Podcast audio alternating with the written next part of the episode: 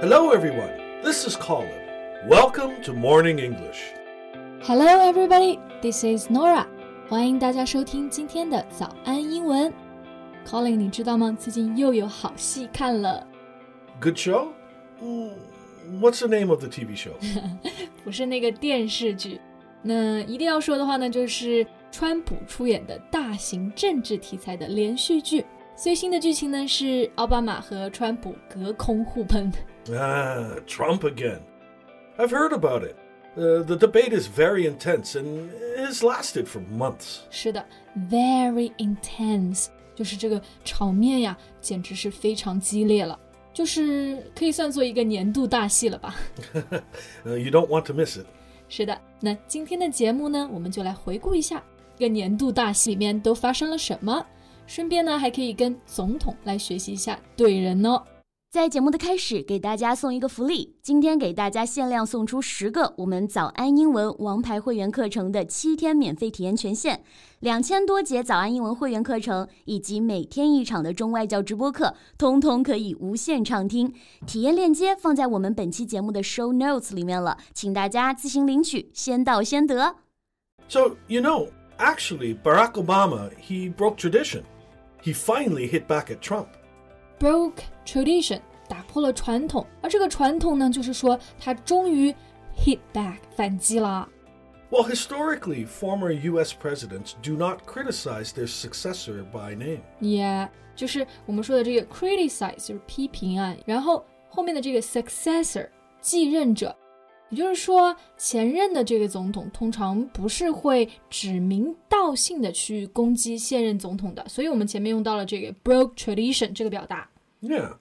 When presidents have criticized other presidents, they tend to do so while not naming them. 嗯，对，就是为了表明自己对后继者的大度啊，就尽量不提名字。但其实我觉得这一次奥巴马真的也是被惹怒了，之前忍了三年，特朗普也说了很多他的坏话。 Right. But this gave Trump the chance to condemn him, saying he's the first ex president to do this.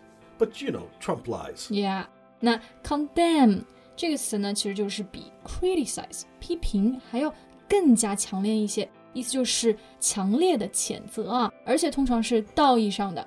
所以呢，川普呢就开始以这个来指责 condemn 奥巴马， 他说他是史上第一个这样的总统。 Yeah, but actually, he's not. Presidents uh, George Bush and Bill Clinton are recent examples. 是的，那之前的布什总统啊，还有克林顿啊，都有过类似的行为。所以啊，川普又是在胡说八道了。 Mm, exactly. 那具体啊，奥巴马到底是怎么去怼川普的呢？ So, at first, he criticized Trump's handling of COVID 19 as an absolute chaotic disaster, which it is. COVID-19 就是新冠病毒嘛，那 an absolute chaotic disaster。chaotic 就是混乱，这个地方呢，就是说把川普对新冠的应对啊，称作是一个完全的大混乱。我感觉这说的就是一个大实话，It's true 。 Yeah, you bet. But Trump always believes that it's been amazing what he's been able to do. Amazing，这也叫做 amazing 嘛？那最近的数据说啊，美国确诊的人数都破了两千三百万了。Well, I'm speechless if this is amazing. I got you. Then a few days ago, Mr. Obama condemned that Trump hasn't grown into the job because he can't. 哇哦，这句话就有点狠了。那 grow into 除了成长之外啊，还有一个意思呢，就是变得有经验。 So Trump hasn't grown into the job because he can，也就是说他根本就没有办法胜任这个工作，因为就是做不到嘛。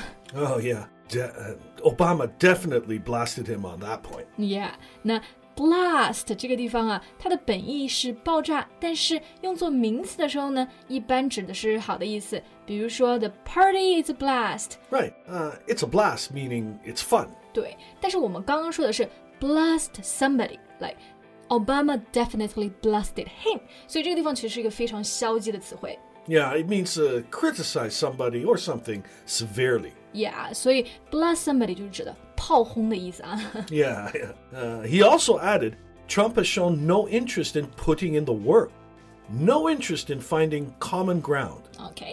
put in 意思就是投入啊啊。那这个地方呢，前面一句话就是说特朗普根本就无心工作， 而后面这一句话 no interest in finding common ground。Common ground 就指的共同点，也就是说他也没有任何的兴趣来找共同的出发点。It's really harsh. Absolutely. But this is not the most devastating sentence. 还有更 devastating、更杀伤力的句子吗？那赶紧来分享一下。Also, no interest in treating the presidency as anything but one more reality show that he can use to get the attention he craves. 哇，那这个句子就会比较长一点了啊。Presidency 就是指的总统的任期，那前面就是说没有兴趣认真的去 treating 对待他的这个总统的任期。 那后面有一个短语就是 anything but，也就是说除了什么之外，什么也不是。那也就是说，特朗普呢，他其实除了把这个总统任期当做是 a reality show，一个真人秀节目之外呢，其他的什么都不是了。Also saying that he just craves attention. Yeah, crave 就是我们说的这种极度去渴望某件事情。那 craves attention 就是说只是为了博眼球来求关注。这句话呢，就真的是非常一针见血，说得好呀。yeah, I can't agree more. Mr. Obama really went for the jugular. 嗯哼，go for the jugular。那这个词呢，真的就是各个报道这个事件的媒体都很喜欢用的一个词啊，意思就是说一针见血，专攻要害了。Mm -hmm. uh, jugular are the big veins in your neck. 嗯哼，那 jugular 就是我们说的这个脖子上的静脉嘛。Yeah. So he's speaking in quite a direct way. Yeah, very direct，很直接啊。那不过我觉得听到这样子的话，川普肯定是忍不住想要回喷吧。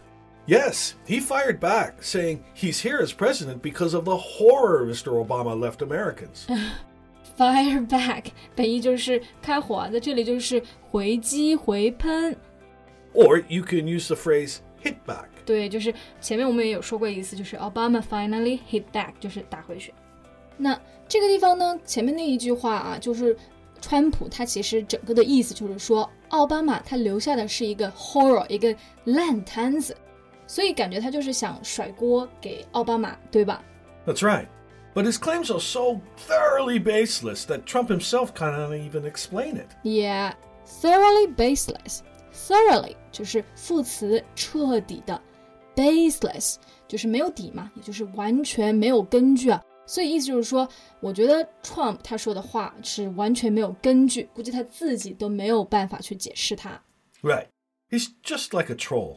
是的，troll 就是指的喷子，喜欢说一些恶意挑衅的话呀。那我从这个语气里面，Colin, I can feel you are a little angry with Trump. Not a little, very angry. I don't like him. I don't like him neither. 那其实我这个人啊，最大的感觉就是 he doesn't behave like a president. Your feeling is right. I think he lacks many qualities a president should have. 是的，那就是缺少了很多总统应该有的一些特质啊。不过回到他跟奥巴马的这个骂战，他们两个关系这么紧张，也不知道接下来会发生什么。Mm, no idea. But it's possible that Trump is going to break tradition. 他也要 break tradition about what?